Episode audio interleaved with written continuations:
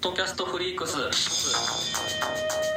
2023年3月4日大阪難波でポッドキャストをテーマにしたイベント「ポッドキャストフリークス」を開催総勢27組のポッドキャスターに会えるリアルイベント入場チケット絶賛発売中詳しくは「ポッドキャストフリークス」オフィシャルホームページ「ポッドキャストフリークス .com」をチェックポッドキャストラバーの皆様のお越しを心からお待ちしております Do you like it? Yes, I like it. Podcast Freaks.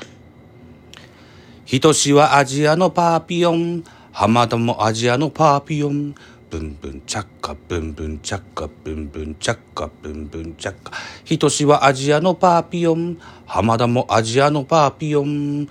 だけどやっぱりママが好き。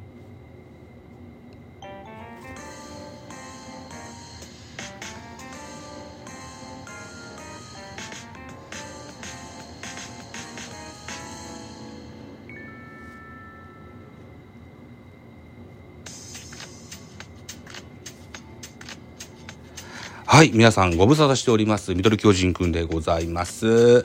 ミドルミドル巨人くんは、あ巨人おじさんザボが巨人を語る番組でございますけれども、今日は非野球界でございます。俺のフラッシュバックとお題しまして、やってみたいかなというふうに思います。一つよろしくお願いします。皆さんはふとした瞬間でですね、自分の古い記憶がふわっと思い出すことないですか？はい。私、先日ございましてね、え、えーっと、これ、今歌ったやつですよ。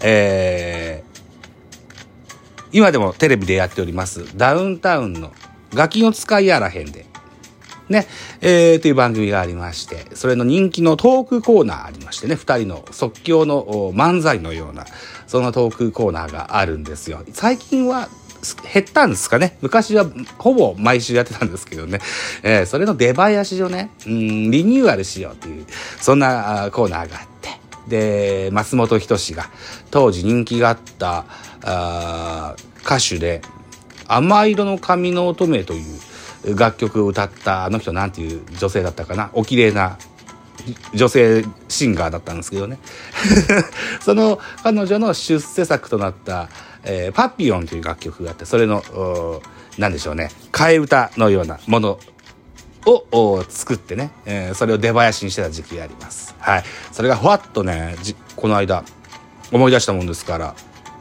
皆さんに聞いていただこうと思って歌ってみました。で、一個思い出すと、芋づる式に思い出すことがありまして、はい。こんな曲も思い出したので聴いていただけたらと思います。洋館夫妻は仲良しだ。いつも二人で水洋館。洋館の旦那、洋館の嫁。夜は栗洋館。